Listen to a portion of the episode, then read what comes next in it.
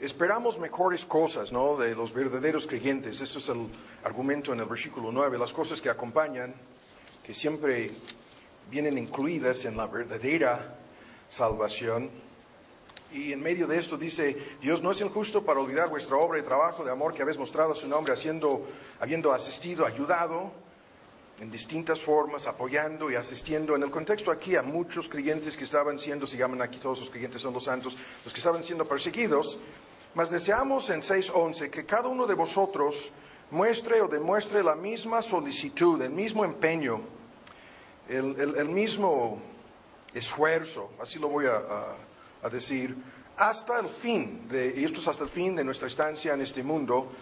En, la versión antigua la traducción es para el cumplimiento de la esperanza, o la plena certidumbre o realización de dicha esperanza. Y que no os hagáis perezosos, mas imitadores aquellos que por la fe y la paciencia heredan las promesas.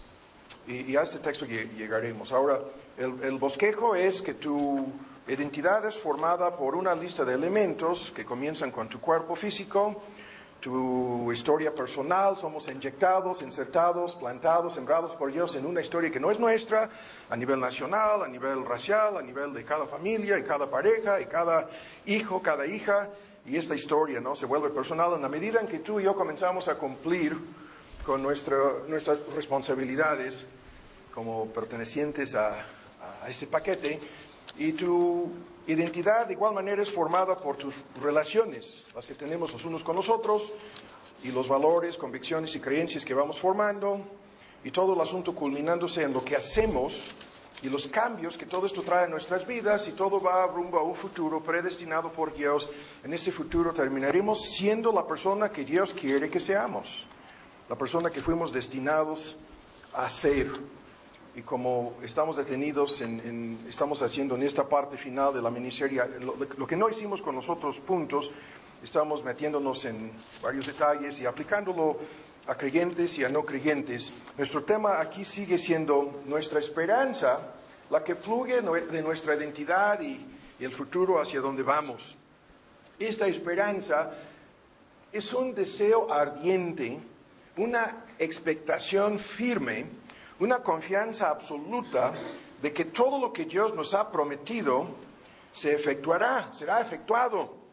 Todo lo que Dios nos ha dicho aquí en su palabra será realizado. Y esto es lo que nosotros creemos mediante la fe. Creemos la palabra, creemos las promesas. Eso es lo que sucede en la conversión a Cristo. Creemos la promesa de salvación, de perdón, de, gracia, de vida eterna, de nacimiento nuevo mediante la fe.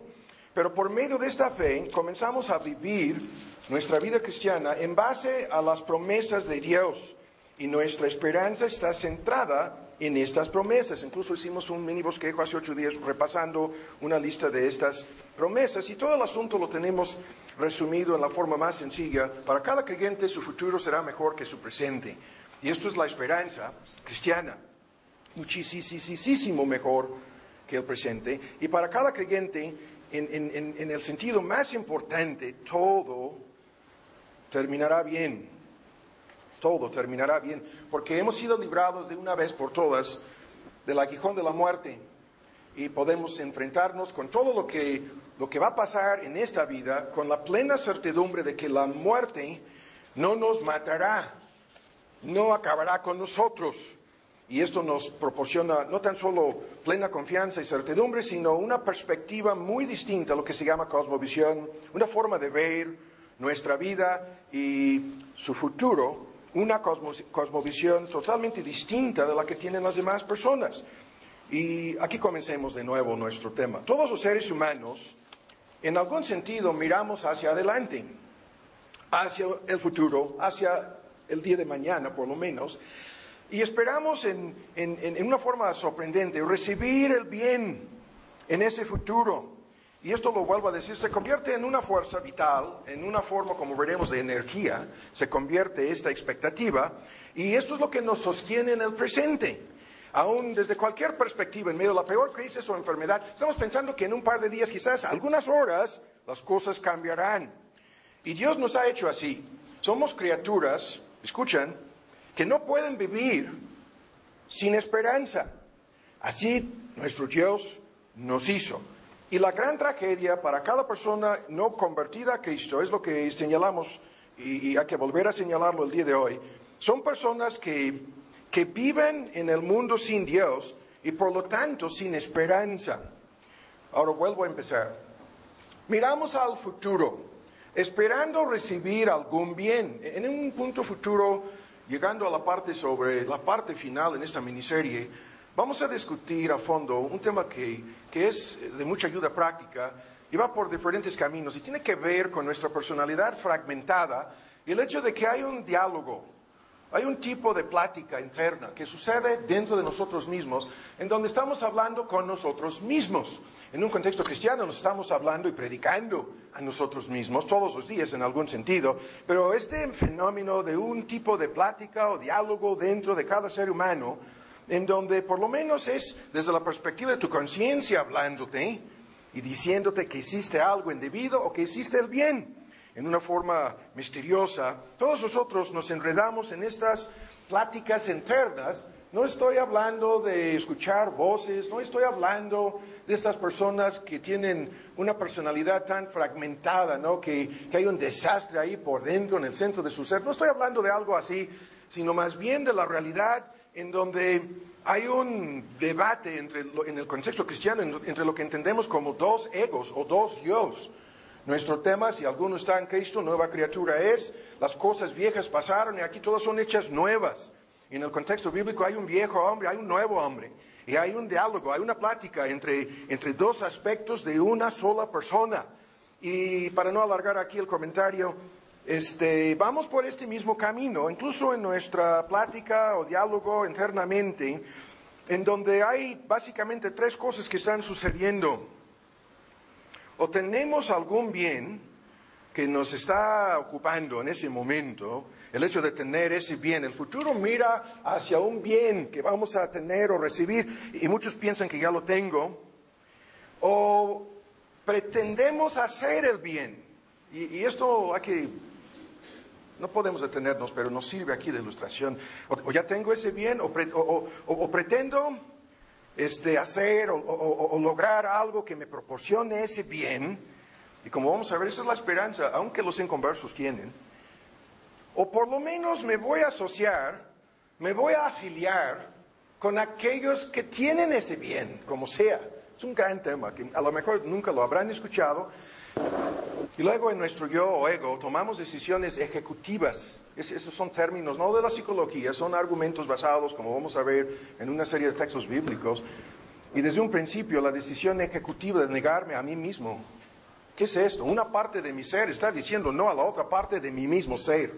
¿Quiénes están hablando cuando esto sucede la una con la otra parte? Son ejemplos, ¿no?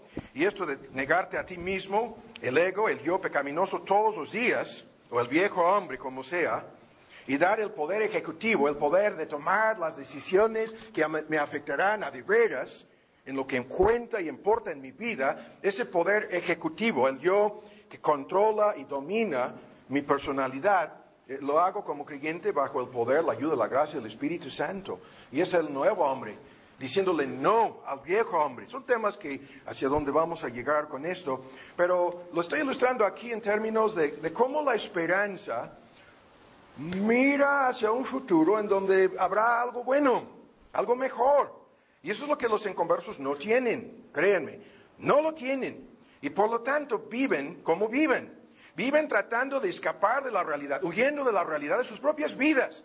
Se ven obligados a perderse y se pierden en el mundo de vicios, de, entretenimiento, de televisión y cine, de redes sociales, de, la lista interminable, en las cosas en las cuales se pierden en un mundo artificial en donde pretendan encontrar la esperanza de tener alguna cosa que valga la pena, sea la alegría, sea la felicidad, sea el gozo, no importa.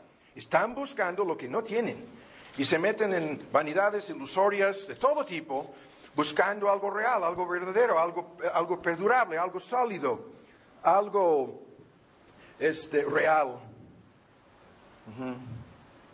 Pero termina siendo algo superficial y momentáneo y pasajero y carnal.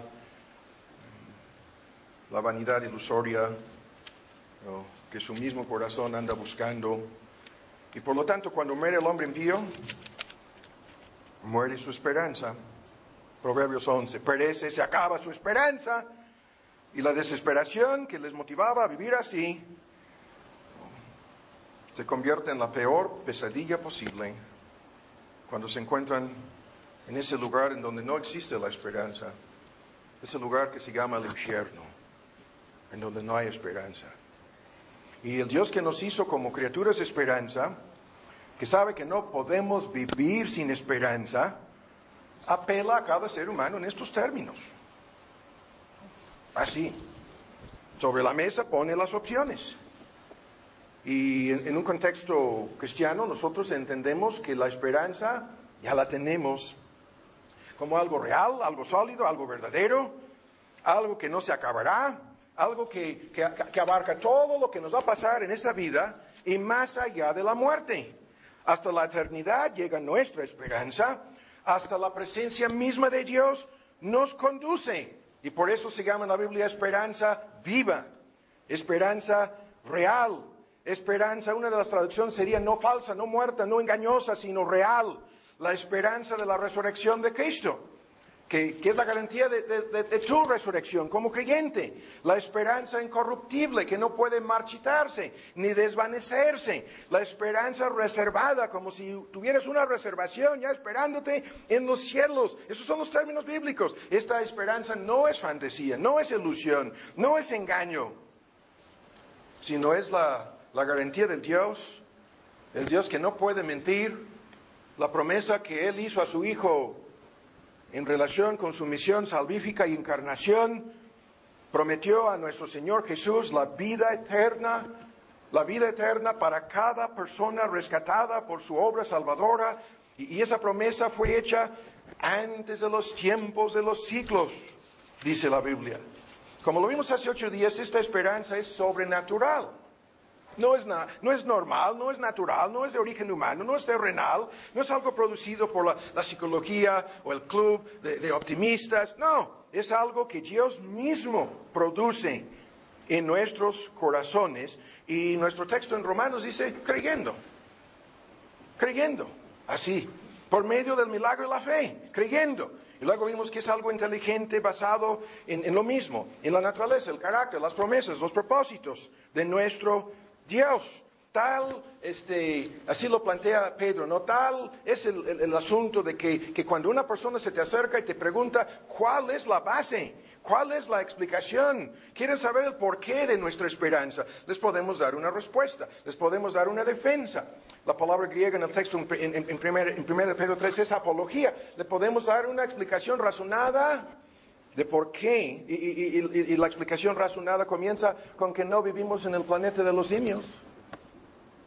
Así comienza la respuesta. Y ellos tampoco, los que nos están preguntando, no se hicieron a sí mismos, no son productos del azar, no, no. Y la misma ciencia proporciona la respuesta, ¿no? De que cada ser humano tiene un código genético tan complicado que rebasa todo lo que la ciencia humana a lo largo de cuántos milenios haya podido entender. Y afirma la enseñanza bíblica. Que el Dios que nos hizo, nos hizo conforme a un plan predeterminado. Escribió acerca de nosotros, incluso aspectos de nuestra biografía fueron escritos en su libro antes de que naciéramos, en su libro de predestinación. De tal modo que esta esperanza es inteligente, no es algo dudoso, no es algo incierto, es algo basado en Dios, en su poder, en su palabra, en las cosas invisibles de Él que se revelan en la célula más pequeña, en donde resulta ser más complicada que la Ciudad de México esa célula y trae la firma del Creador. No dice hecho en México, no dice hecho en Gringolandia, no dice hecho en China, no, dice hecho por Dios. Y así comienza nuestra, nuestra esperanza. Y luego es fruto de la fe. Esto lo hemos estado diciendo en cada parte de, este tema. Nuestro texto, Romanos 15, creyendo. La palabra se refiere a la fe. Por medio de la fe creemos lo que Dios revela en su palabra. Por medio de la fe confiamos en su veracidad, en su autenticidad, en su realidad. Y por medio de la fe nos entregamos al Dios que nos hizo. En el Evangelio de su Hijo Creemos en la promesa de vida eterna, de perdón, de salvación y la esperanza que tenemos de no morir. La fe nos hace seguros, según Hebreos, ¿se acuerdan del texto de lo que estamos esperando? Nos da una constancia de las cosas que en este momento no se ven, las estamos esperando, pero la certeza, la comprobación, la constancia es tan fuerte como para convencernos de su realidad. Y lo sigo diciendo, Dios nos convence de esto. Si hay alguna persona aquí cuyo cristianismo consiste de, de, que en alguna medida se convenció a sí misma de estas cosas, su cristianismo es falso. Todos fuimos convencidos por Dios. Ese es el testimonio universal de cada creyente verdadero. ¿Quién te convenció de tu condición pecaminosa? O sea, lo que estamos pintando aquí es lo siguiente. Hay un choque metido de por medio en todo este asunto. El choque comienza cuando los inconversos escuchan algo de este libro que señala su condición caída y pecaminosa como la causa de todos sus problemas. Y por más que no quieren escuchar el mensaje, se percatan en su misma conciencia, son convictos y convencidos por la palabra y el Espíritu de Dios de que esto es así. Y que su mayor problema en la vida comienza con su ego pecaminoso, su yo y su pecado, sobre el cual no tienen poder alguno para librarse de, esa esclavitud, de esa condición. Y la mayoría de las personas al entrar en contacto con este mensaje eh, por, por, lo más mínimo que pudieran o no ser convencidos de que hay algo de verdad en lo que están escuchando, la gran mayoría salen huyendo, tapando sus oídos, cerrando sus ojos y huyendo del mensajero y del mensaje que han escuchado. Es tremendo el argumento. Y por un largo periodo de tiempo no quieren que sea verdad. Y, y, se convencen usando cada filosofía absurda, cada manipulación de la así llamada ciencia, cada fábula de Hollywood incluso, tratando de convencerse de que no es verdad lo que han escuchado. Lo poco o mucho. Pero en la medida en que, en que sean de veras convictos y atrapados por el mismo Dios que les está hablando, ¿se acuerdan de la fórmula? Luego surge este fenómeno en algún rincón, en lo más profundo de su ser, comienzan a desear que sea verdad lo que han escuchado. Comienzan simultáneamente, a la vez que están huyendo del mensajero y el mensaje, por dentro comienzan a desear que, caramba, si, si no hay algo como lo que estoy escuchando de ese libro, no hay nada de esperanza, salvo la tumba.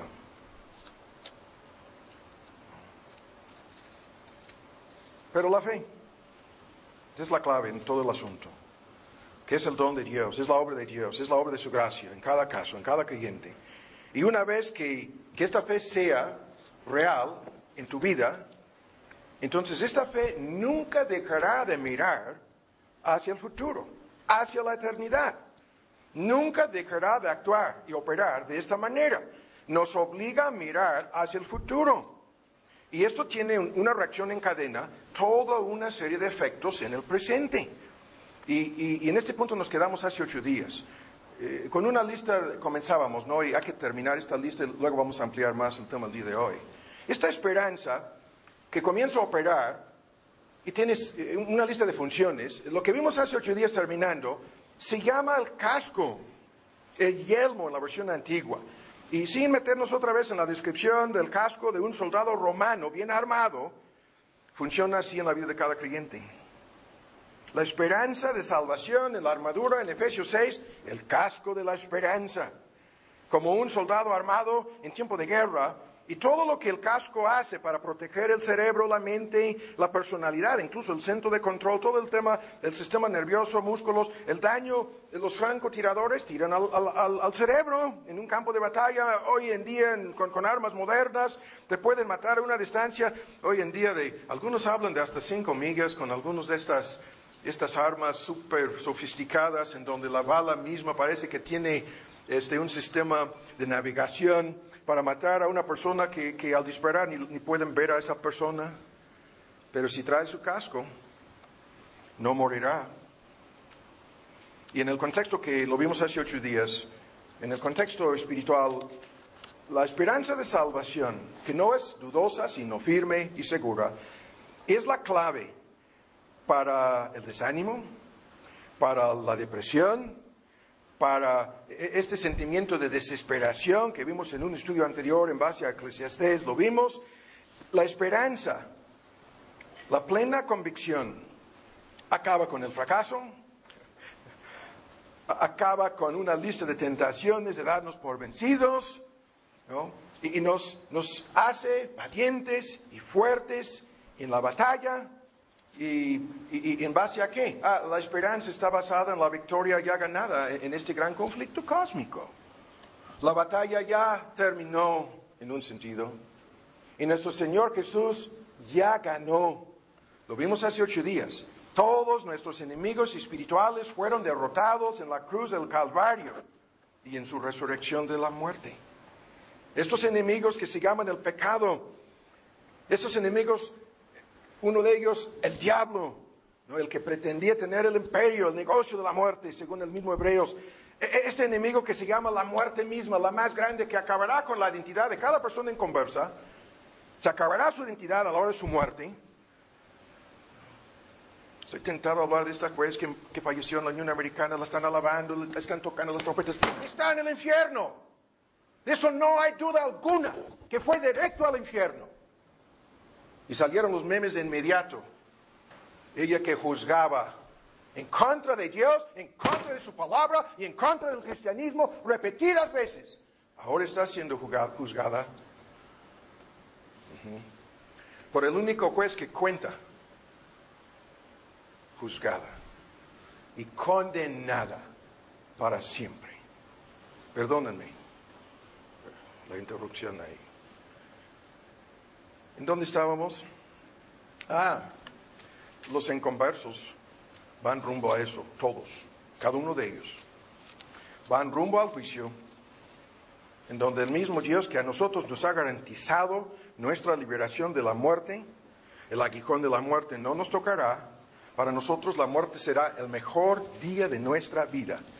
En este mundo se culminará en nuestra entrada a la gloria, para los inconversos es una ejecución. Son fusilados por Dios. Ah, y si el asunto terminara así no sería tan grave. No, porque van a la perdición.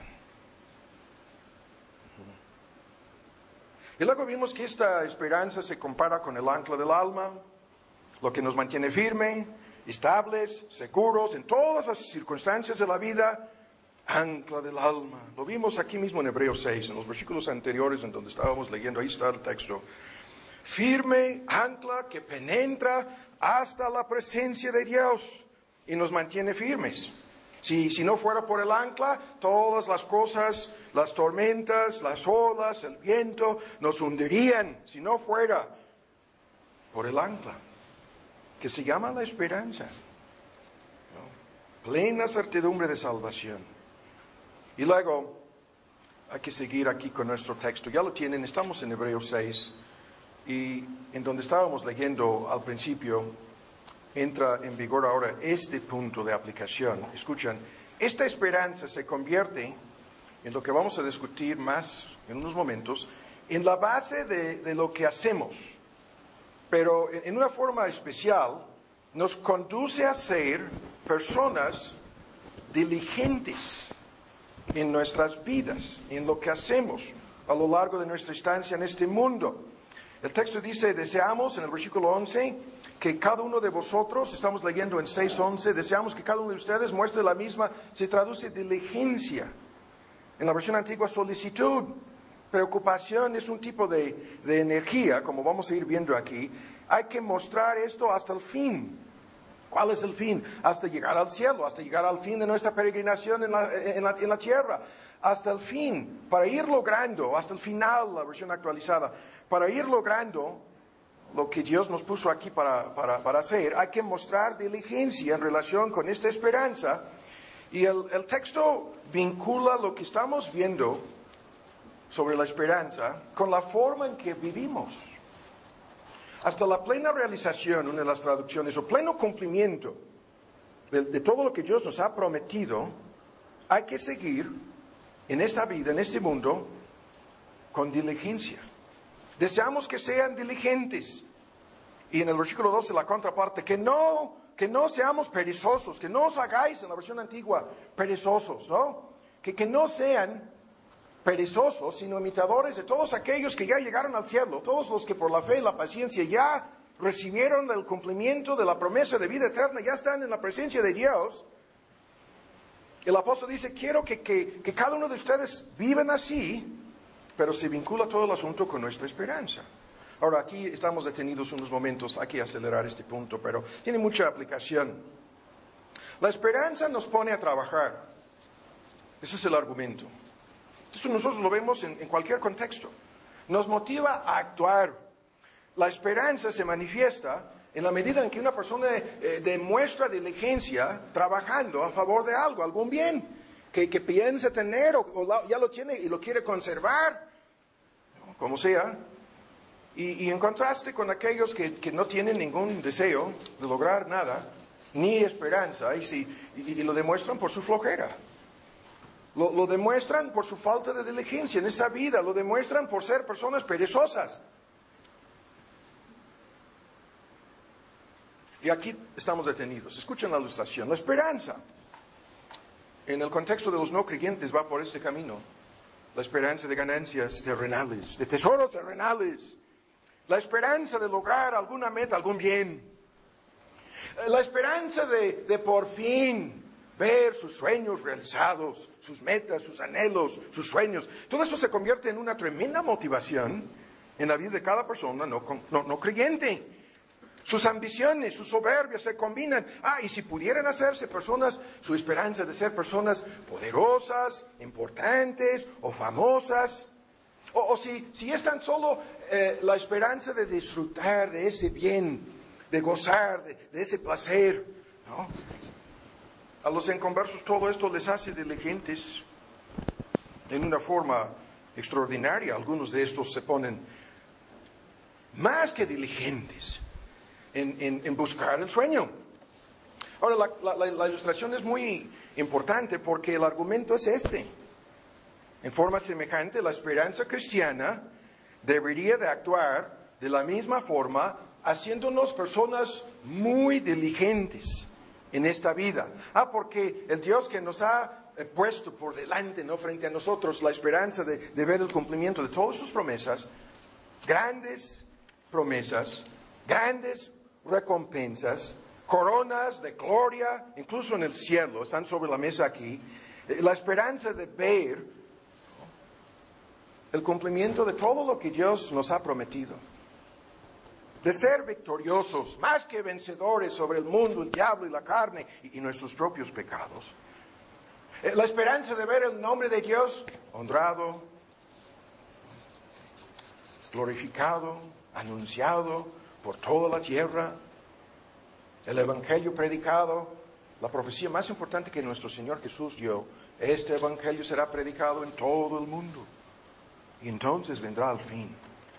La esperanza de pelear la buena batalla de la fe de tal modo que al fin y al cabo al entrar a la gloria escuchamos, bien, bien, buen siervo fiel, sobre poco has sido fiel, sobre mucho te pondré.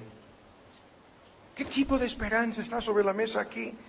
Aún más, ahora vean un texto, primero de Juan, este, comenta sobre esto. Aún más, escuchen esto, la esperanza de ser hechos semejantes a Cristo. ¿Qué es esto? Es la esperanza de que es más que ser santos, es más que, que ser perfeccionados y glorificados en el cielo. Es la esperanza de ser la persona, esto es nuestro tema, nuestra identidad de ser la persona que Dios quiere que, que tú seas, que yo sea, que nosotros seamos. Y en primera de Juan hay una fórmula aquí tan, tan conocida, tan citada. Dice, mirad cuál amor, el versículo 1, nos ha dado el Padre que seamos llamados hijos de Dios, por eso el mundo no nos conoce porque no le conoce a Él. Esto es en nuestra identidad. En la lista de las bienaventuranzas lo vimos, hijos de Dios, hijas de Dios, nuestra identidad. Muy amados, ahora somos ya en el presente, somos hijos de Dios ya, y esta, esta fórmula teológica ya y todavía no, y no se ha manifestado lo que hemos de ser. Porque sabemos que cuando Él aparezca, apareciere, ¿qué, qué va a suceder? Seremos semejantes a Él. O sea, Cristo es el modelo de la humanidad perfecta, la cual Adán y Eva echaron a perder en el huerto del Edén. Y, es cabeza de una raza nueva, la redimida, la salvada, la rescatada de esta ruina. Y es el, en, en una lista de palabras técnicas, primogénito, procusor, primero de la línea, prototipo, incluso algunos utilizan esa palabra que, que, conocemos del mundo de la tecnología moderna. Cristo es el prototipo de la humanidad nueva y seremos semejantes a Él cuando Él aparezca. Y esto no tiene que ser hasta el fin del mundo, es la hora de tu muerte. El que te viene a recibir es Cristo. Viene por ti a la hora de tu muerte, creyente, y le verás tal como es, y en este momento tú serás hecho semejante al prototipo. Y, y, y en me, eso es la esperanza. No, no es robots, no, a esto llegaremos. En el proceso de transformación no, son, no somos convertidos en títeres o clones, no. Es Dios amándote a ti y salvándote y transformándote para que en, lo que importa y cuenta tú seas en tu carácter y personalidad semejante a Cristo. Y en síntesis, capacitándote para vivir eternamente en amor para con Dios y tu prójimo, nada más. Y el versículo 3 dice, y, y, cualquiera, todo aquel que tiene esta, ahí está nuestro tema. ¿Cuál esperanza? Esta esperanza se purifica. ¿Qué es esto? En el intervalo, la esperanza de esto te pone diligencia, produce diligencia en tu transformación, en tu santificación.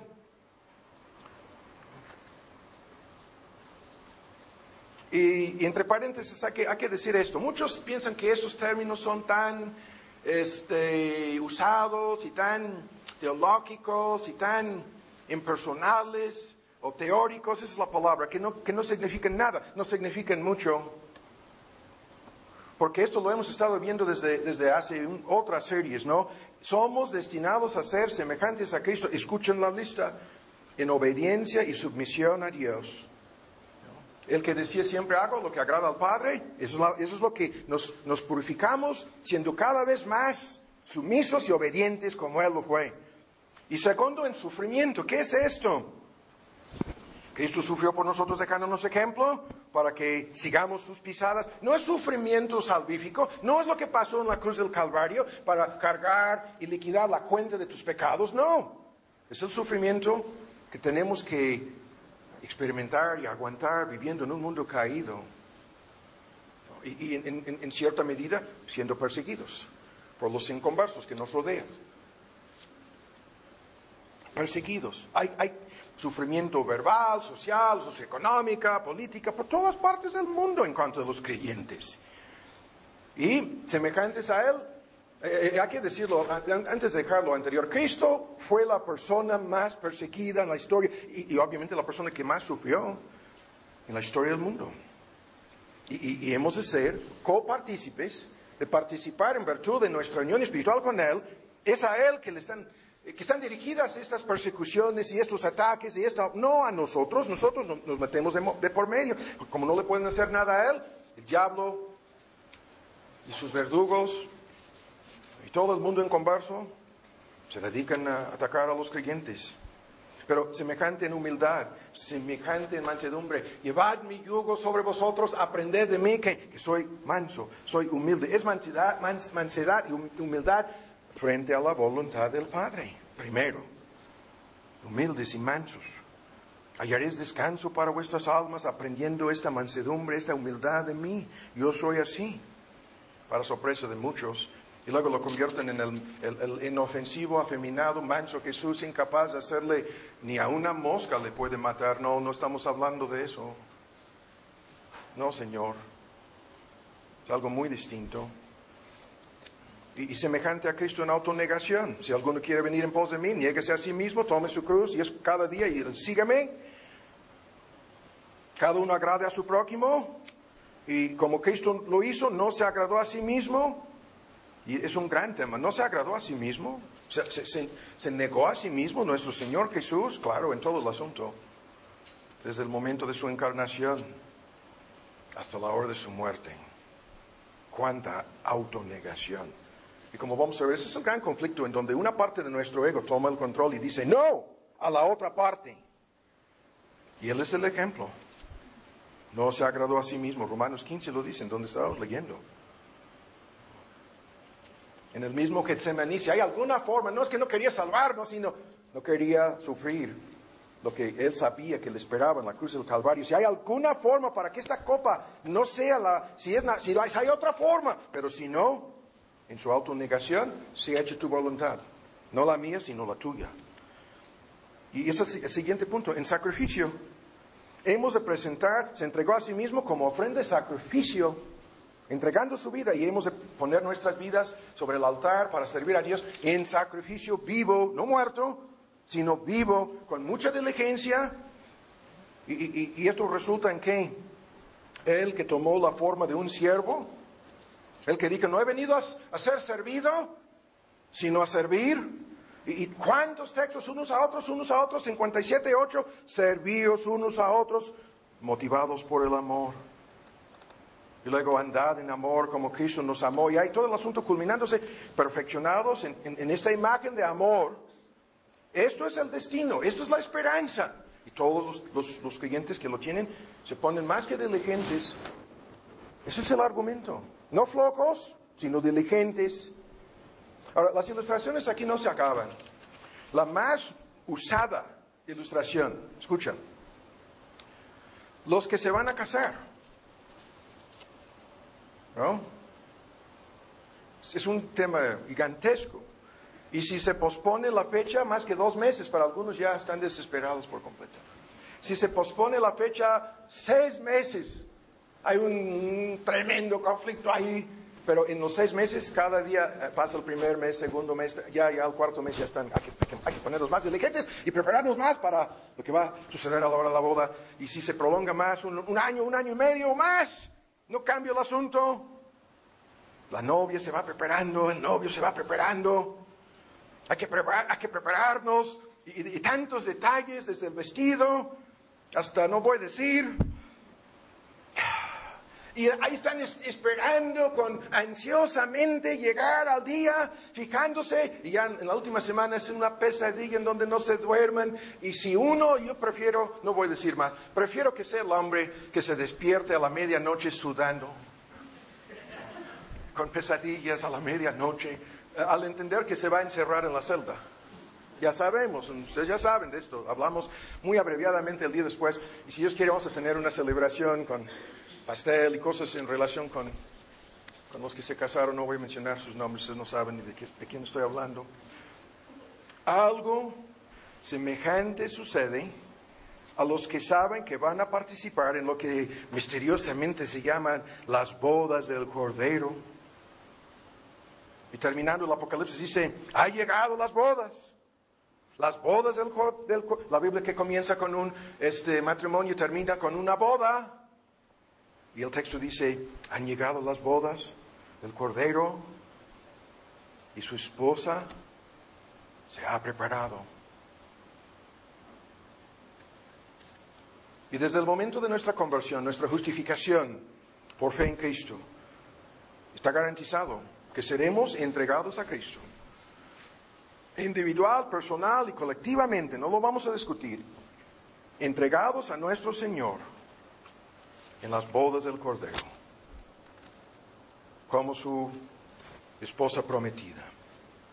Este misterio grande es, dice Pablo en Efesios, pero yo, yo hablo de Cristo y de la iglesia. Somos este, su cuerpo. ¿no? El argumento lo, lo, hemos escuchado tantas veces. Y no, no quisiéramos ser avergonzados en ese día. Lo que queremos es que nos encuentre preparados, como el texto lo dice, sin mancha, una iglesia gloriosa, preparada. Y si esto es la ilustración en, relación con una boda humana, ¿cuánto más? Ah, y, las vírgenes necias en la parábola, la vimos en la miniserie que no hemos terminado sobre las parábolas, estas vírgenes necias, ¿y qué es lo que dice el texto? No se prepararon para la llegada del esposo. Decían tener la esperanza, se les acabó el aceite en sus lámparas. Incluso estaban dormidas a la hora cuando llegó el esposo. Y, y, esto es una aplicación tan directa, tan sencilla. Ahora, de igual manera, esto lo, tengo que resumir, nos hace diligentes en, el proceso de transformación y nos hace diligentes en vivir por encima de este mundo. ¿Qué es esto? La esperanza cristiana supera la vanidad y el engaño de este mundo y nos conduce a vivir en una forma correspondiente. Sabemos lo siguiente, nuestro hogar no está aquí, nuestro tesoro tampoco, nuestra fuente de gozo y felicidad menos, no se encuentra nada de esto aquí en el mundo. Nuestros anhelos más profundos jamás serán cumplidos por algo que este mundo nos, pudiera dar o ofrecer. No, no hay nada en cosas temporales, pasajeras, momentáneas, carnales y superficiales que pudiera otorgarnos descanso en el alma. Nada. Nada. De tal modo que Pablo, haciendo su, su, análisis de esto, comparando su esperanza en Cristo con todo aquello, ¿se acuerdan ustedes lo que dijo? Ah, todo aquello para mí es una pérdida. Utiliza la palabra basura, en algunas versiones se traduce mejor excremento. Las cosas que para mí eran ganancias, Él las considerado, Él las, o sea, las tengo ya como pérdidas, como basura, como estiércol, por amor de Cristo. Y esto es lo que significa vivir por encima de este mundo. Vivir por encima de las cosas que, los demás, eso es todo lo que conocen, su, estómago, su vientre, lo pasajero, lo temporal, lo momentáneo. Por esas cosas viven. Pero los creyentes viven en base a su esperanza. Buscan primeramente el reino de Dios y su justicia. Viven en alguna medida en conformidad con su ciudadanía celestial. Esta ilustración la hemos escuchado mil veces. Es el cambio de ciudadanía. Ah, pero antes, pasaporte, visa, no, ciudadanía ya. Ah, pero antes de que llegas al nuevo país, en donde ya tienes tu ciudadanía, tienes que aprender el idioma, las costumbres, la dieta, el paquete, ¿no? la música, todo el asunto. Y, en la medida en que vayas aprendiendo más y más y acomodándote, asimilándote a, lo que será tu nueva vida, estás ya viviendo en base a esta ciudadanía. Antes de pasar al lugar, todavía no estás ahí, pero ya vives como un extranjero y peregrino, ya no perteneces a, tu país de, de nacimiento, ya no. Y así es ese asunto. La iglesia es una colonia del cielo en la tierra, en donde estamos siendo capacitados para vivir en el cielo. Nuestra esperanza es celestial, nuestro tesoro no en la tierra, sino aseos, tesoros en el cielo. Nuestra herencia, nuestra recompensa, nuestros anhelos, nuestros verdaderos deseos, lo que se llama aquí mismo en, en, Hebreos la sustancia mejor, la que permanece, la ciudad celestial, la que tiene fundamentos, en donde llegando a este, este destino, a la gloria, habrá una plenitud de vida, de amor perfecto, de gozo inefable.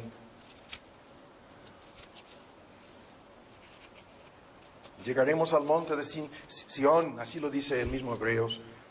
Llegaremos a, a, ese lugar en donde hay una muchedumbre que se llama millares incontables de ángeles. Lo que, lo que se describe como la congregación es la iglesia, este, lo que muchos confunden con la idea de una iglesia universal aquí en la tierra. Es la iglesia glorificada, la congregación de los primogénitos reunidos en el cielo, los espíritus de los justos hechos perfectos, dice Pablo. Todo esto en Hebreos 12. Y vivimos a la luz de esto, a la expectativa de esto y más. Y esto afecta cómo desempeñamos hasta nuestro trabajo aquí en la tierra. ¿Cuántos textos dicen hay que trabajar con diligencia, hay que someternos ¿no? al amo y las palabras dirigidas en un mundo en donde el 70% en teoría eran esclavos que nunca se podrían librar de dicha esclavitud? Hay que trabajar por tu amo terrenal, aunque sea malvado y negrero, hay que trabajar con diligencia ah, por medio de esta esperanza porque Dios te lo va a recompensar. Dios te lo va a pagar. ¿Cuántas veces lo hemos escuchado? Ah, no te pagaron ni un sueldo, no. Despreocúpate. tú eres el esclavo humilde de Cristo. Y tu amo que ni siquiera lo entiende, de igual manera lo es. Y si es creyente, ¿cuándo más lo es? Y hay que trabajar, tantos textos no los vamos a ver con diligencia, con paciencia. Así, así el asunto. Ahora, terminó la primera introducción. Ahora, en el tiempo que nos resta, esto, es lo que vamos a discutir, esta diligencia. Lo, vamos a, bosquejar, nada más. Estamos, luchando para terminar con esta parte de la miniserie y, ahora buscan en Romanos, aquí estábamos al principio, pero ahora vamos a su capítulo 10. Ahora, lo que vamos a discutir en el tiempo que nos resta es esta diligencia que se menciona en Hebreos, que es fruto de esta esperanza que fluye de nuestra identidad y el futuro hacia dónde vamos, resulta en esto. Este término es uno de los... Hay problemas con la traducción de palabras bíblicas del hebreo y, de griego en todos los idiomas en el mundo. Hay problemas. Eh, la palabra justicia presenta un gravísimo problema para entender la justificación y la imputación de la vida perfecta de Cristo a nosotros, porque en, inglés tenemos una palabra técnica que se llama righteousness, que no es la palabra justicia, que sirve y, aclara muchas dudas. En español estamos más limitados y en otros temas más favorecidos con el español en la traducción de términos. Esta palabra celos del griego, olvídense de todo el asunto de celos que se relacionan con envidia, descontento y pudieran ser otras cosas, enojo, coraje, victimización. Olvídense de eso. La palabra se traduce celosos, se traduce celo como sustantivo, como adjetivo, e incluso en la forma de un verbo. Y repetidas veces lo que la Biblia dice para describir la diligencia que la esperanza cristiana produce, lo que la Biblia dice es, nos hace celosos. Celosos. Y, para comenzar a discutir este punto, que es lo que nos va a ocupar y, vamos a terminar. En Romanos 10 tenemos la fórmula. Hermanos, ciertamente la voluntad, y es uno de Romanos, de mi corazón, mi oración a Dios en cuanto a Israel es para su salvación. Les doy testimonio Aquí viene de inmediato el término. Se, refiere a los judíos en conversos, deseo su salvación, estoy orando y trabajando, evangelizando incluso, en, cada lugar en donde encuentro una sinagoga entro y doy mi testimonio y predico el evangelio. Pero entre paréntesis, él siendo un ex judío, dice, yo les doy testimonio a estos judíos de que tienen celo de Dios. Ahí está nuestro tema. Más, sin embargo, no obstante, y esa es la gran tristeza, no conforme a conocimiento. La palabra ciencia aquí es pleno conocimiento de qué? Del único camino de salvación. Lo comentábamos, los que quieren saber, se van a salvar los judíos, se van a salvar los católicos, se van a salvar los mormones o los testigos. Nadie es salvado por pertenecer a alguna religión o a algún grupo. Nadie entra al cielo en, en, ah, yo estoy en el grupo y voy al cielo con el grupo. Nada de esto. Todos somos salvados individual y personalmente por medio de Cristo. Y los judíos, ignorando la justicia, que es la vida perfecta y obra salvadora de Cristo en la cruz, que es el medio de salvación, y procurando establecer la suya propia, su propia justicia, su propia salvación, en base a sus propias obras, siguen en rebeldía, no se han sujetado al único camino. Esta fórmula, justicia, mencioné la palabra righteousness of God. La justicia de Dios, que es la vida perfecta, que Dios exige de cada persona. Cristo es el único que vivió una vida perfecta. Y su vida perfecta nos es acreditada en la cruz. Y esto lo ignoran los judíos. Luego dice, Cristo es el fin de la ley para lograr esta justicia para todos los que creen. Todo esto lo, lo ignoraban y lo ignoran hasta el día de hoy los judíos.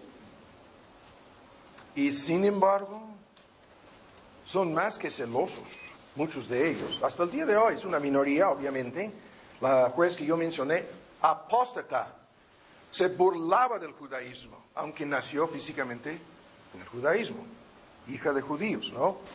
Y la mayoría de los judíos hasta el día de hoy son así. Sin embargo, este, sostenía la idea de salvarse por sus obras, esta mujer, misteriosamente. Y por algunas cosas buenas que dicen que hizo como juez, llegó al cielo. Ajá. Ustedes lo escucharon de este púlpito y lo verán con sus propios ojos en el día de juicio. a donde ella se paró. Y esto lo dije no en base a una opinión mía, sino en base a lo que acabamos de leer aquí. Y lo que la palabra de Dios y el Evangelio anuncian. Lo que ofende y escandaliza a medio mundo. Hasta el punto en que nos dicen que no tenemos el derecho de hablar así. No, Dios habla así. Y Dios quiere que todos que confíen en sus obras o en su religiosidad o en cualquier cosa que no sea Cristo comprendan perfectamente bien en dónde terminarán. Y si esto no fuera así, entonces en vano murió Cristo. Si hay dos, tres, cuatro, cinco caminos de salvación, cantábamos, yo soy el camino, nadie viene al Padre sino por mí, y esto es la absoluta, única verdad, o no hay ninguna verdad en esto. Ahora, para no alargar aquí este primer punto preliminar, vamos a hablar de esta palabra celo, que se refiere a un deseo ardiente que se convierte en energía. Los, mejores teólogos dicen esto es un tipo de energía o poder. El celo es comparada en, una forma directa con la fuerza y el poder. Hoy en día, en tiempos antiguos con el fuego, en tiempos modernos con la luz eléctrica. Es una forma de energía que tú puedes usar para bien o mal. Y hay que entenderlo.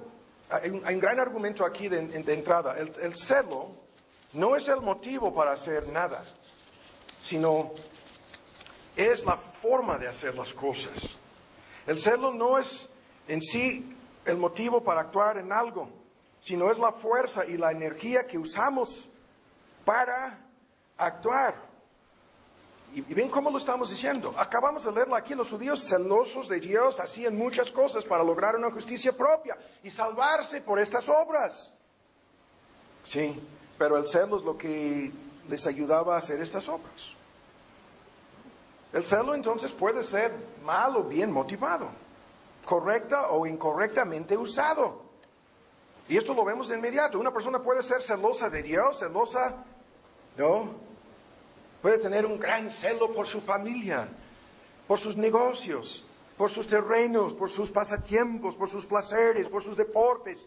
Muy celosa la persona en relación con sus propios intereses, celosamente dominada por sus vicios y por sus pecados. La palabra se refiere a una forma de energía que fluye de un deseo ferviente y produce actividad, sacrificio, dedicación, esfuerzo, todo el paquete. La mejor explicación de esta palabra para mí es la siguiente. Y yo descartaba esto de celos en relación con este, los demás y el matrimonio y el amor, pero ahora ven cómo lo voy a cambiar. Nuestro celo revela lo que realmente amamos revela lo que realmente evaluamos, revela lo que realmente queremos. Y cuando vemos así una persona súper celosa, el celo que vemos en esta persona es fruto de lo que esta persona ama, valora y quiere. Y el tema es, más profundo. Ahora, en la Biblia, esto es la, la forma que se explica eh, el significado de esto, el celo de Jehová. Hará esto, el celo de Jehová de los ejércitos será, hará aquello. ¿Cuántos textos usan la fórmula? En el Antiguo Testamento, en Isaías, en 59 de, Isaías, Jehová Elohim dice que él mismo se cubrió de celo, como un manto.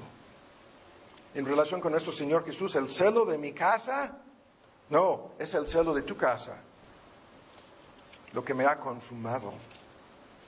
En relación con ese momento cuando entró al templo dos veces, sucedió al principio y al fin, y echó a los que vendían y cambiaban las monedas y que habían convertido esa parte del templo en un negocio, el celo de Jehová.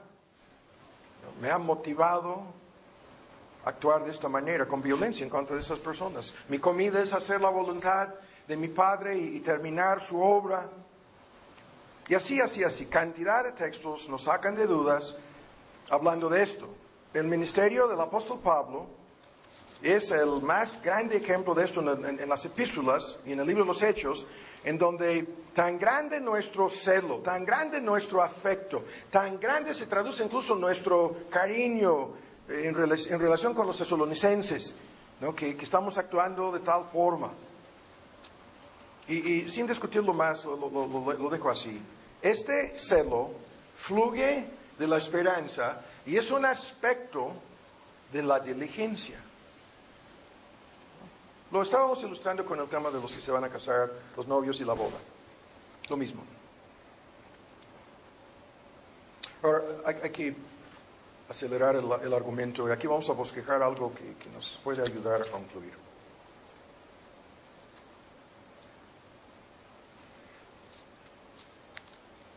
Este asunto lo tenemos que entender primero señalando, esto es lo que nos va a ocupar aquí un ratito, las características de este celo, que es una forma de energía que fluye de lo que amamos o valoramos o queremos, que nos pone diligentes en relación con el futuro. Vamos a señalar las características de lo que llamamos el celo falso. Esto lo hacemos constantemente, es un modo bíblico, es una fórmula bíblica incluso para analizar temas y, lo hacemos mucho en relación con el gozo falso, lo vimos hace poco, esto es el celo falsificado, escuchen bien. Una persona puede tener mucho celo por su religión, incluso como lo, dice Pablo en este texto, por su concepto de Dios. Mucho celo, como los judíos en el texto. Y sin embargo, la persona puede, puede ser o estar completamente equivocada. Y si esto es lo que vemos en una persona, hay que darlo por sentado, su celo es falso. Eso es lo que vemos en casi todas las sectas modernas. Testigos, mormones, muchos grupos carismáticos hoy en día, lo que vemos en sus feligreses, en su mayor parte, parecen ser personas muy celosas, muy diligentes, que actúan en base a esperanzas, pero todo el asunto es falso. Lo que vemos es que están dispuestos a hacer mucho. Y en un momento dado hacen mucho. Dedican tiempo, esfuerzos, recursos a todo para promover las doctrinas falsas de su secta. Así lo dijo nuestro Señor Jesús respecto a aquellos, la secta de los fariseos en, los tiempos de nuestro Señor Jesús, recorren tierra y mar hacen viajes hasta el otro lado del Mediterráneo, van al, otro lado del mar para ganar un solo discípulo. Y, esto de recorrer desiertos, a Egipto van, a Siria van, para hacer un solo discípulo, en su celo, en su diligencia, en su esperanza de hacer otro adepto de su, de su secta. Y dijo Cristo, y tan solo logran que sea dos veces más hijo del infierno. Dos veces más condenado al infierno. Sus adeptos, sus, sus discípulos. Este tema en el Antiguo Testamento, el más conocido ejemplo, los profetas de Baal, lo, escucharon en la serie sobre la vida de, de Elías, que se, se cortaban con cuchillos y lancetas hasta sangraban sus cuerpos llenos, cubiertos de sangre, clamando a grandes voces a su Dios, esperando una respuesta y el celo que revelaban, falso, de principio a fin, falso. Hay muchísimo sobre esto en el Nuevo Testamento, en el Nuevo Testamento en relación con la secta de los judaizantes. Escuchen, tan solo lo cito, dice Pablo en Gálatas 4, estos judaizantes quieren alejaros de mí Quieren que ustedes se alejen de mí. Quieren apartaros de, nosotros, de mí, de Pablo y los demás que predican el verdadero evangelio. Nos quieren, eh, los quieren, a ustedes les quieren alejar de nosotros para que tengan celo por ellos. Eso es lo que dice. Para que ustedes tengan mucho celo a favor de, de la secta de los judaizantes. Que, que decían que el, creyente gentil tenía que judaizar, circuncidarse y guardar aspectos de la ley mosaico, como para poder creer en Cristo, fusionando la ley y las obras, como todas, y, con, una versión falsa del Evangelio, como todas las sectas hasta el día de hoy lo hacen. Quieren apartar a ustedes, los creyentes en las iglesias de Asia Menor en Galacia, de nosotros. Ah, pero el motivo es para que tengan celo a favor de ellos. Así. Ahora, la lista de características de este celo falso es lo que nos interesa. Y la primera cosa es lo que ya estamos diciendo aquí repetidas veces. Este celo que manifestaban los judíos, dice Pablo sin conocimiento, no conforme al pleno conocimiento. Y eso es la primera característica del celo falso. El celo falso ignora cuál pleno conocimiento, el pleno conocimiento del Evangelio de la gracia de Dios en Cristo. Este es el conocimiento elaborado, explicado, analizado, incluso en este capítulo que ofrece la salvación, diciendo todo aquel que invoque el nombre del Señor será salvo. Este es el conocimiento que los judíos ignoraban. A propósito, ignorancia voluntaria incluso. Y el tema es gigantesco. Todos los grupos religiosos en todo el mundo que, demuestran cierto grado de celo a favor de su religión, su esperanza, su Dios en relación con su concepto del futuro, están revelando la mismísima ignorancia. La misma ignorancia. Porque su celo no está basado en la verdad del Evangelio, la única verdad. Yo soy el camino, la verdad y la vida. Lo vuelvo a citar. Nadie viene al Padre sino por mí. Todos los demás, entonces, que ofrecen algún otro camino, en su celo falso, están más que equivocados. Más que equivocados. Y nosotros vemos esto por todos lados hoy en día, cuanto más en la Iglesia Católica Romana. Pura ignorancia del verdadero Evangelio, la gracia de Dios en Cristo. Ignorancia voluntaria de parte de su clero, ignorancia total de parte de sus feligreses, ignorancia diabólica, ¿no? De principio a fin. Y es por eso que hay que insistir y hay que volver a decir que hay un solo camino de salvación. Y todos los textos que hablan de los que son convertidos lo, hacen en esta forma. Dicen, no, es, hay que conocer a, de veras a Dios mediante la persona y obra de Cristo y no hay otra forma para conocer a ese Dios. En 2 Timoteo el argumento es tan fuerte que hay que corregir a los que se oponen y, el texto dice con mansedumbre, que no vamos a, debatir aquí, estaba en un contexto dentro de una iglesia, no estaba hablando frente a los profetas de Baal, no, pero si quizás Dios les dé que se arrepientan para conocer la verdad. Conocerás la verdad, dijo Cristo, y la verdad, pues serán libres, ¿no? Y, y, luego habla de los que siempre están aprendiendo y nunca pueden acabar de llegar a qué? Al conocimiento de la verdad. Nunca pueden llegar. Y luego en el mismo argumento, en todos esos textos de 2 de Timoteo, llegará el tiempo cuando no van a sufrir la sana doctrina, se apartarán de la verdad del oído y se volverán a las fábulas. Tantos textos afirman lo que estamos diciendo. No es necesario decir más. Entonces, primero, es un celo, así lo voy a decir, sin verdad. Primero, rápido hay que hacer este bosquejo. Segundo, Invariablemente es un celo fabricado, falsificado, impuesto por sus dirigentes. Es un celo obligado, forzado, como una exigencia para todos sus adeptos, para todos sus, sus discípulos. Es algo impuesto desde cualquier perspectiva. Puede ser usando manipulación psicológica, emocional. Puede ser porque hay cantidad de estímulos, ¿no? Artificiales que usan. Puede ser por, por la presión emocional del grupo. Puede ser porque en el culto están manipulando a la gente. Estos grupos son expertos, tienen sistemas de maquinaria para empujar y obligar y presionar para que todos sus feligreses sean más que activos en, en, en la difusión no, voy a decir evangelismo porque no es ningún evangelio lo que andan anunciando, es lo contrario, pero en, producir esto. Y lo que parece ser celo y gente muy celosa cuando vemos la verdad revelada es esclavitud. Es el cumplimiento de un deber normalmente bajo la amenaza. Uno de los ex líderes controlaba el 30 o 40% de, la organización en México, nos dijo ahí al Chichica, yo le pregunté, ¿por qué vemos a estos yo digo falsos testigos, y me dijo, es pura obligación, es pura amenaza. ¿De, qué? De que van a perder su salvación. O van a ser expulsados de la secta. En la secta mormona es como el servicio militar. Las familias pagan por dos o tres años de servicio misionero en el extranjero, todo pagado por los padres de la familia para que la familia no sea excomulgada de la secta. Y, y la gente mira y dice, ¿cuánto celo? No, no es ningún, no es más que celo falso en el mejor de los casos.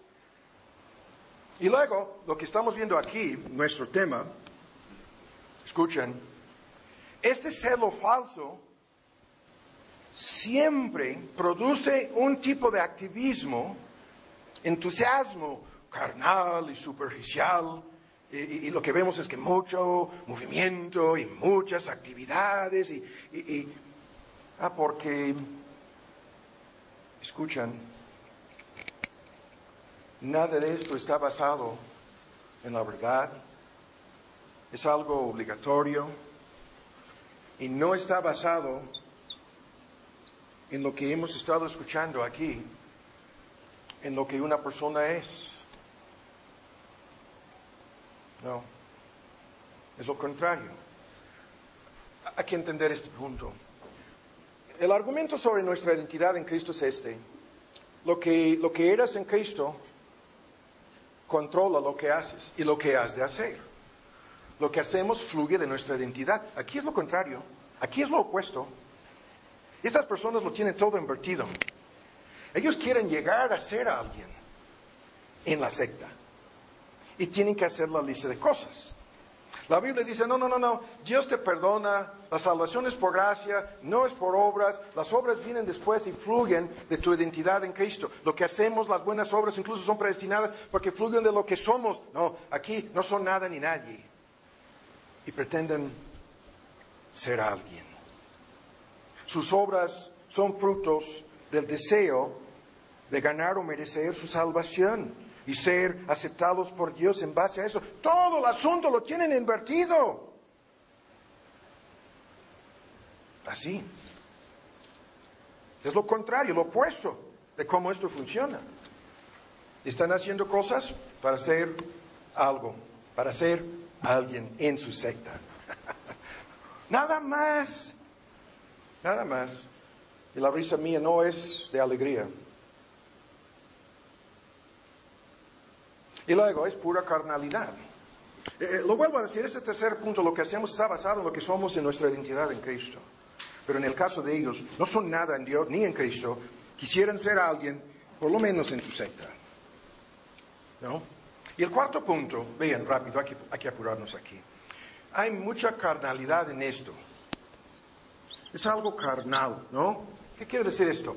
Aunque la palabra carnal puede tener muchos significados, aquí estamos hablando de algo, lo que algunos teólogos llaman el espíritu partidista, el espíritu de partido. Son incansables en fomentar los intereses de su grupo, su secta, su denominación, como los fariseos, como los judaizantes en los tiempos apostólicos. Ah, porque esta carnalidad, ¿no? Resulta ser en la mayoría de los casos puro egoísmo. Su carne, su ego está metido de por medio, comenzando con sus propios intereses. Los beneficios que van a recibir en esa religión son la motivación. En muchas de esas sectas, como los católicos los acusan de esto, ah, es verdad que, que con sobornos, es verdad que con prestaciones, es verdad que con ayuda económica, socioeconómica, Muchos caen en las garras, en la trampa, por un lado. Y por otro lado, muchos de sus líderes, aquellos que se llaman ministros en estos grupos, sin excepción, son asalariados. ¿Qué quiere decir eso? Personas que por el dinero que reciben venden a sus feligreses la idea de que ellos tienen el poder de perdonar el pecado o de salvar a alguien y que les va a costar tanto. Es netamente la carne. ¿Qué quiere decir esto? La naturaleza pecaminosa humana dominando en todo el asunto. Y si no es a cambio de dinero, que se, se demuestran como súper celosos, escuchan, es por lo que está por todos lados hoy en día, ah, por esto de el amor de alabanza de los hombres. Todos aquellos que hacen cosas para ser vistos de los hombres.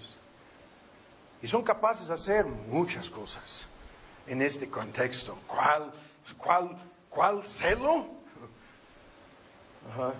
El celo basado en su soberbia, en su autoimagen falsa, en su deseo de hacer un show, de vanagloriarse. Su religión es puro show. Es, en los grupos carismáticos es externo, es carnal, es humano, es superficial. Y, y les estoy, no les estoy diciendo diabólico, no, porque la carne en sí es suficiente. Y estas personas son de algunos que nos visitan, y puede ser por años, son tan impulsivos y, tan impacientes, ah, porque en su carnalidad quieren el púlpito. En su carnalidad no quieren aprender, ya lo saben todo. No quieren esperar, no quieren, no quieren que nadie les cuestione. Pretenden ya saberlo todo. Y cuando nosotros sospechamos de un celo carnal, y nada más. Y luego lo demuestran por lo que hacen. Ah, porque cuando alguien se levanta a decirles que no, salen huyendo y atacándonos a nosotros como si nosotros fuéramos los que estamos mal. Ajá. Su celo es su propia soberbia, no es otra cosa. Ah, porque invariablemente no cumplen con el cuadro bíblico para el ministerio cristiano, no lo cumplen. Hay una lista de cosas en donde no pueden ni van a cumplir y de inmediato están descartados. Y luego cuando, cuando les queremos poner así a una prueba para ver y no pasan la prueba, actúan como lo estoy diciendo, mostrando su celo carnal. ¿no?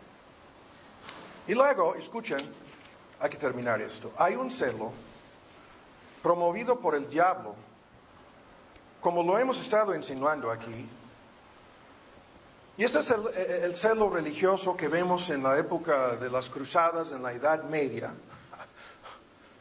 Es el celo que conocemos en la increíblemente triste, trágica, abominable historia de la Inquisición.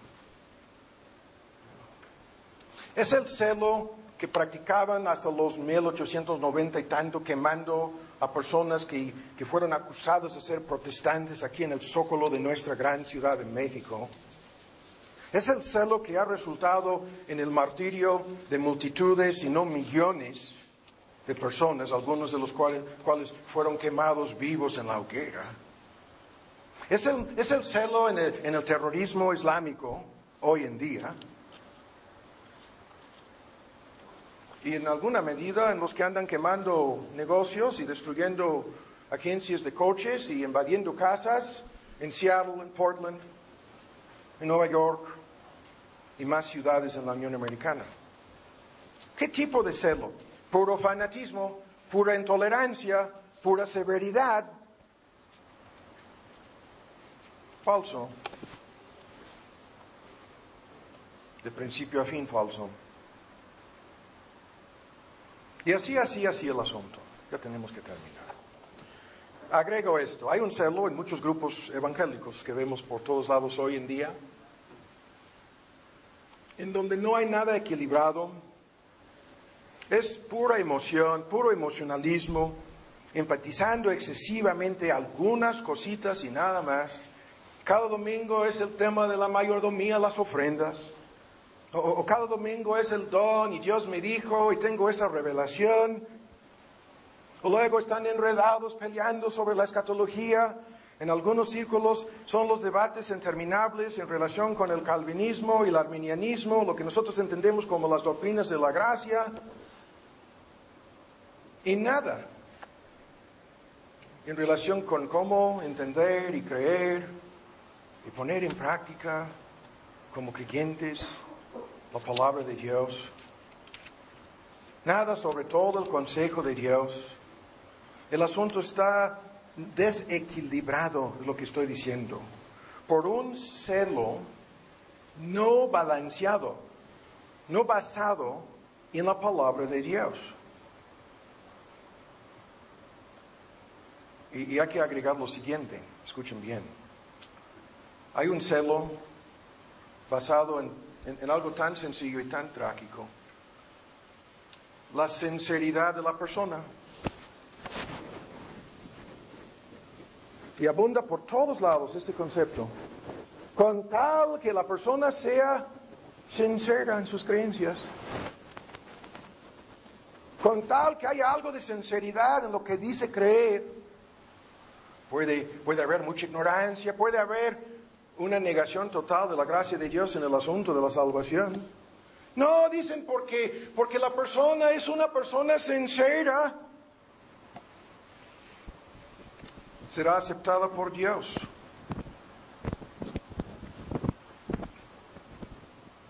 Eso es lo que estaban diciendo sobre la juez. La tachaban de valiente, de guerrera, de este, un ejemplo a seguir. Ah, porque salía a defender a los feministas. Nada más. Y salía a favor del matrimonio gay, nada más. Juan, Juan, valiente la juez. Y sincera en sus convicciones. Entre paréntesis, escuchan. La palabra de Dios dice que no hay una gota de sinceridad en ninguna persona en conversa sobre la paz de la tierra, que todos tienen una mezcolanza de motivos. En el caso de ella, no voy a decir cuáles fueron sus motivos, pero no fue algo basado en sinceridad. Y si aún lo fuera, entonces sinceramente equivocada. La persona sale sinceramente equivocada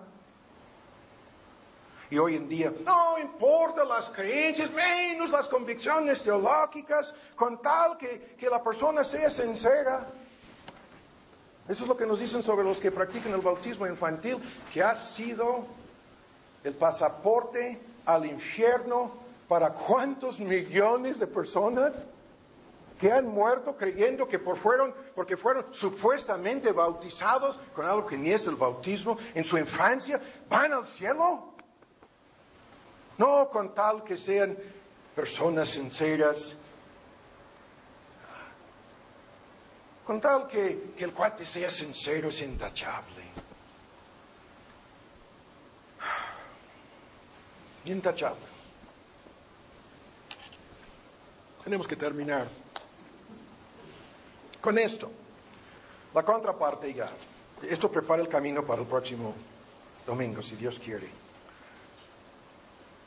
Las características del celo verdadero, en síntesis, son la contraparte. Obviamente el celo verdadero está basado en la verdad. No, no, no tu verdad, no mi verdad, esta verdad. Este celo fluye de la verdad de la palabra de Dios, está bien arraigada en la verdad del Evangelio de gracia, en la palabra de Dios. Y este celo es el único, la única forma para responder a esta verdad. No hay otra forma. Ah, porque el creyente es una persona, ¿se acuerdan la fórmula?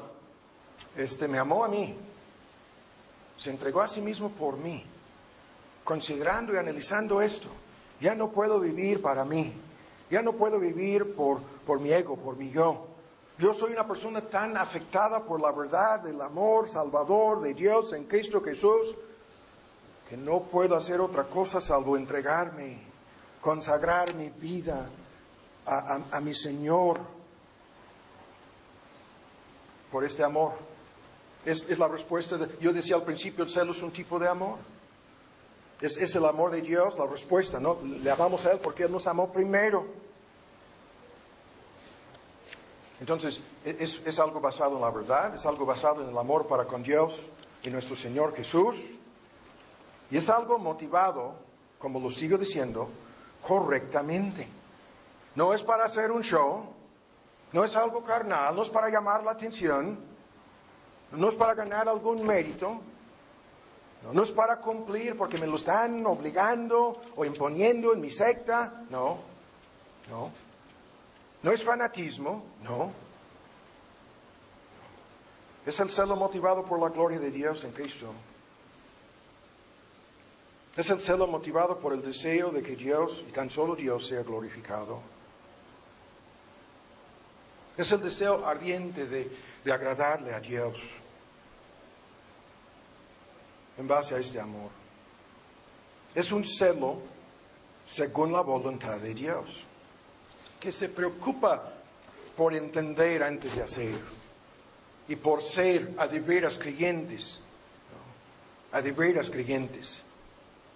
Es un celo que nos conduce a someternos a lo que está escrito aquí y no pretender que yo soy la excepción y yo puedo violar las reglas. Es un celo que, que nos conduce a buscar la guía divina y no la nuestra, la de nuestra voluntad.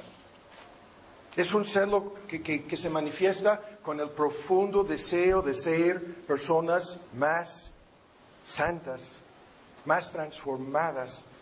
Este celo se dirige en contra de mi pecado y a favor de mi transformación y mi santidad. Sí.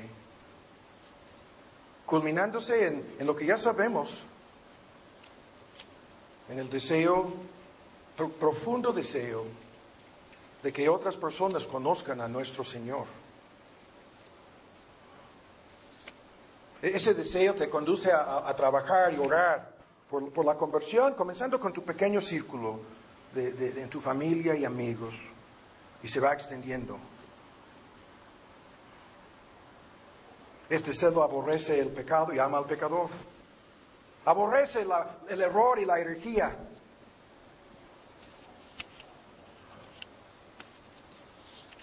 Y se preocupa por la verdad. Este celo advierte a los engañados, a los inconversos y a los hipócritas en la forma más fuerte. Y al mismo tiempo llora por ellos. Llora sobre ellos. Derrama lágrimas por estas personas engañadas. Muchos nunca lo han entendido a lo largo de tantos años. Los ataques desde, desde este púlpito en contra de grupos y denominaciones y sectas nunca han sido ni serán personales. Hemos hecho los berrinches los más violentos posibles a, a, nivel verbal en contra del Vaticano y el farsante en Roma. Y nos preocupa por cada persona católica que conocemos, engañada por esos farsantes. Y así termina el asunto. Este celo se preocupa por la verdad y las doctrinas del Evangelio. Es un celo para mantener estas doctrinas y, las prácticas a las cuales nos conduzcan como, como doctrinas y prácticas puras. Ah, porque este celo es fruto de la palabra, es fruto del Espíritu, es fruto de la gracia de Dios y nos conduce a ser en nuestra identidad en Cristo y a hacer en principio lo que Dios quiere. Y todos los textos los cuales tuvimos que pasar por alto al principio, Dios rescató para sí un pueblo propio. ¿Y qué es lo que dice el texto? Celoso. Ah, pero celoso de qué? Celoso de buenas obras. Celoso. Y vamos a terminar leyendo en Apocalipsis 3, este texto final. Este texto es en la, en la, lista de las siete iglesias que hemos analizado. Incluso estoy leyendo un libro devocional nuevamente sobre, es un análisis un poco diferente sobre las aplicaciones de estas siete iglesias que representan todas las iglesias, ¿no? comenzando con las cinco que se metieron en graves problemas y disciplina de parte de nuestro Señor. Pero la última en esta lista, la de la Odisea, la tibia, la que no era frío ni caliente, la que le dio, la iglesia que le dio a Dios, a, nuestro Señor Jesús, le dio vómito, se enfermó Cristo frente a esta iglesia. Y, y, cuando decían en 17, somos ricos y enriquecidos y no nos hace falta nada, y, y, y son en, en, verdad ciegos, miserables, pobres, desnudos, esa es la verdadera condición, te amonesto, y esto es el texto final, Vean sus palabras, ¿no? Esta es la famosa iglesia de la cual hasta le habían cerrado fuera esto de, de, Cristo tocando, es el símbolo de tocar, no la puerta del pecador, sino la puerta de la iglesia, pidiendo entrada. Vean lo que dice el versículo 18. Este, vamos a dejarlo con tan solo 19. 3.19. Yo reprendo y disciplino a todos los que amo. Amaba profundamente Cristo a las personas que se habían desviado tanto en esta iglesia, como para decirles, ¿qué es lo que dicen?